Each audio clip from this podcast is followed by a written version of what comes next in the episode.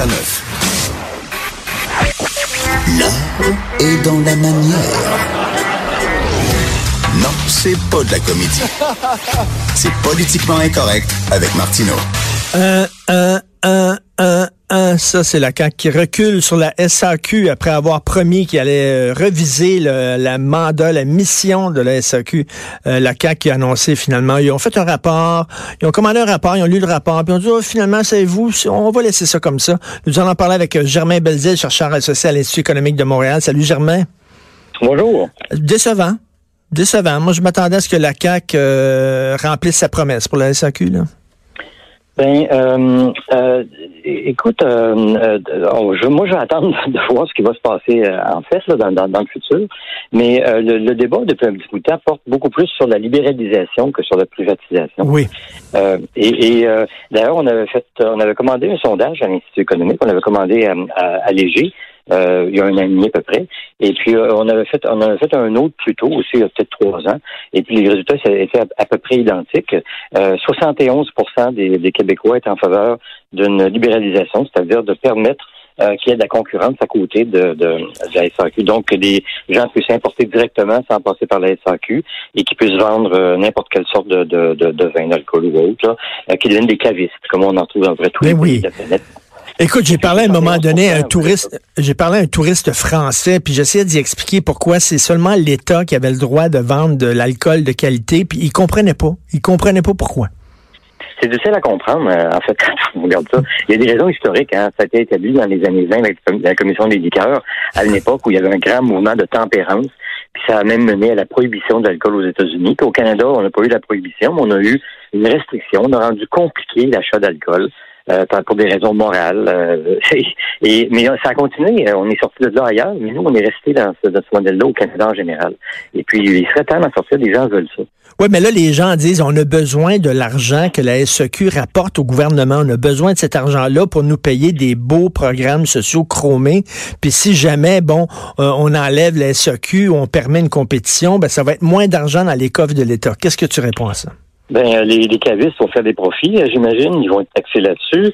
Il y a des redevances déjà sur l'alcool. Euh, il y a des, des taxes sur l'alcool, des taxes d'accise, des, des, taxes de vente. Il n'y a aucune raison pour le gouvernement de ne pas être capable d'aller chercher les mêmes revenus, surtout si euh, un, un, marché plus libre, en général, ça mène à euh, plus de diversité, plus de qualité, plus de choix, et puis ben, les gens en profitent puis en achètent plus. Écoute, euh, ils font ils font plein d'argent avec des taxes sur euh, l'essence, le gouvernement, puis le gouvernement il possède pas des stations-service. très, très juste, très, très bonne comparaison, très bonne analogie. on a, le gouvernement n'a pas besoin d'être propriétaire de quelque chose pour faire de, de l'argent avec ça. D'ailleurs, le gouvernement devrait euh, il fait trop de choses, le gouvernement, de façon générale. Euh, et puis, il y a beaucoup de choses qu'il ne fait pas très bien. Et puis, s'il laissait des secteurs dans lesquels il n'y a pas vraiment une expertise, dans lesquels la concurrence serait meilleure, s'il laissait ça dans des, à des acteurs du secteur privé, on serait sans doute bien mieux. Mais ici, ce que les gens demandent, c'est, même pas pour le moment, en tout cas, une, privatisation. C'est juste de permettre une concurrence euh, à la SAQ. Ça va obliger la SAQ à devenir bien meilleure, de toute façon.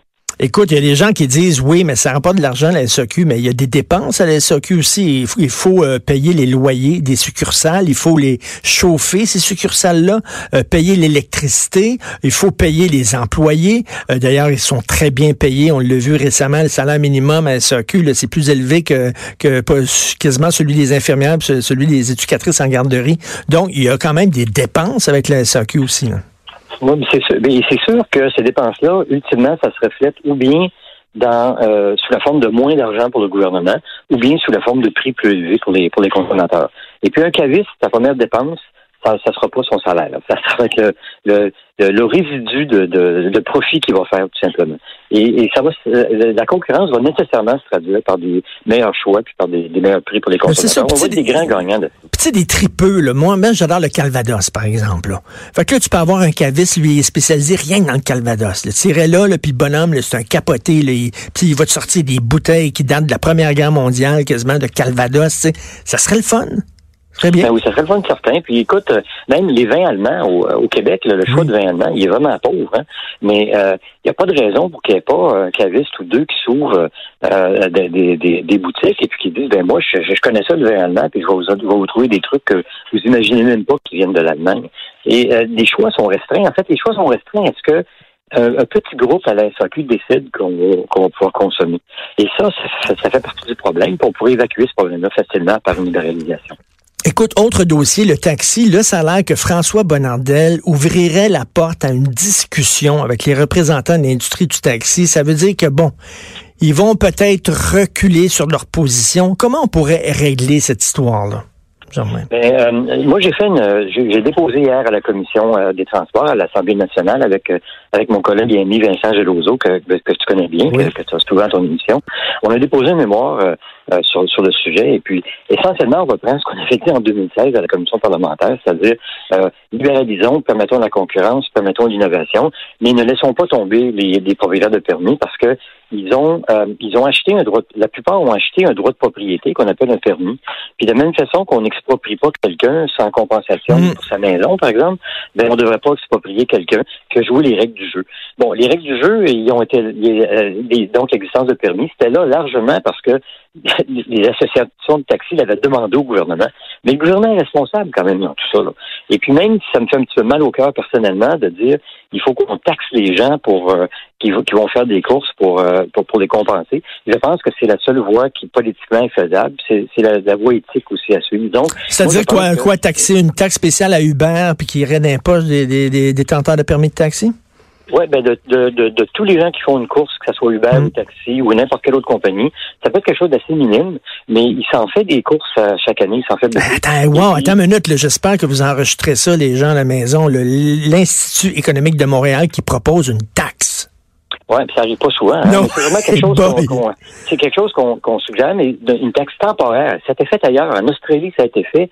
Puis il y a d'autres endroits où ça a été fait aussi. Et puis dès qu'on a assez, qu'on a ramassé assez d'argent pour compenser pleinement les, les, propriétaires de permis à la valeur comptable, pas à la valeur du marché euh, quand c'est le plus haut, là, mais à la valeur qu'ils ont payé pour leur permis. Donc, on ne les mettra pas sur la paille.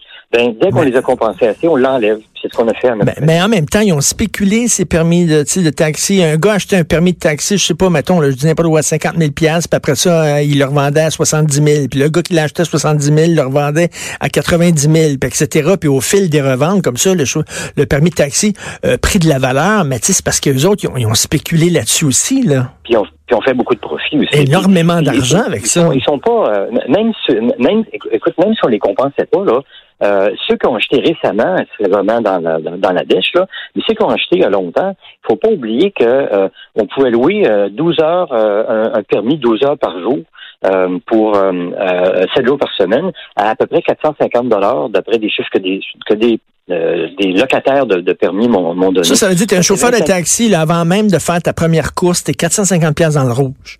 Oui, puis il faut que tu payes ton gaz aussi. Ça qu'ajoute un 200 dollars au moins par semaine. Là, ben euh, là, tu es 650 dollars dans, dans, dans Mais donc, ces chauffeurs de taxi-là là, étaient exploités par les détenteurs de permis, on peut se le dire. Ah, tout à fait. C'est exactement le terme que moi, j'ai pas osé utiliser en commission parlementaire, là. Mais, mais euh, eux vont être dans une situation bien, bien meilleure maintenant. Ben oui. Ils n'auront pas à payer cette, euh, ce droit de travailler, ce qui, est complètement aberrant qu'on ne trouve pas ailleurs. Mais, euh, mais les, les, propriétaires de permis, ceux qui l'ont depuis longtemps, il y en a qui ont fait de l'argent, 25 000 par année pendant des années, des années. Écoutez, très franchement, là, même si on leur donne juste la valeur comptable qu'ils ont payé, ils sont payés entre-temps. Euh, ben oui. Puis là, il y a des gens qui disent, oui, mais si on les a saignés à blanc, ces pauvres gens-là. Puis ça, je m'excuse, mais il y a des tenteurs de permis qui, qui avaient pour une valeur de 1 million de dollars de, de, valeur de permis. C'est pas des petits, c'est pas des petits travailleurs, là. C'est des gens qui étaient millionnaires, là. Ah, puis les autres n'avaient probablement pas besoin de travailler parce qu'ils avaient des gens qui euh, leur envoyaient des chèques à chaque semaine pour la réclamation de leur, permis. Donc, ils ne faisaient pas pitié. Là. Euh, et, euh, et, je pense qu'il faut être prudent dans les montants de compensation. Il ne faut pas compenser pour la valeur euh, maximum, en même temps, En même temps, Germain, il faut tenir justement, il faut tenir compte de la capacité de payer des Québécois. Le 500 millions qu'on leur offre, c'est déjà bon, là c'est déjà beaucoup d'argent, mais je pense qu'il faut vraiment moduler ça. Ça ne devrait pas être un montant égal pour tout le monde.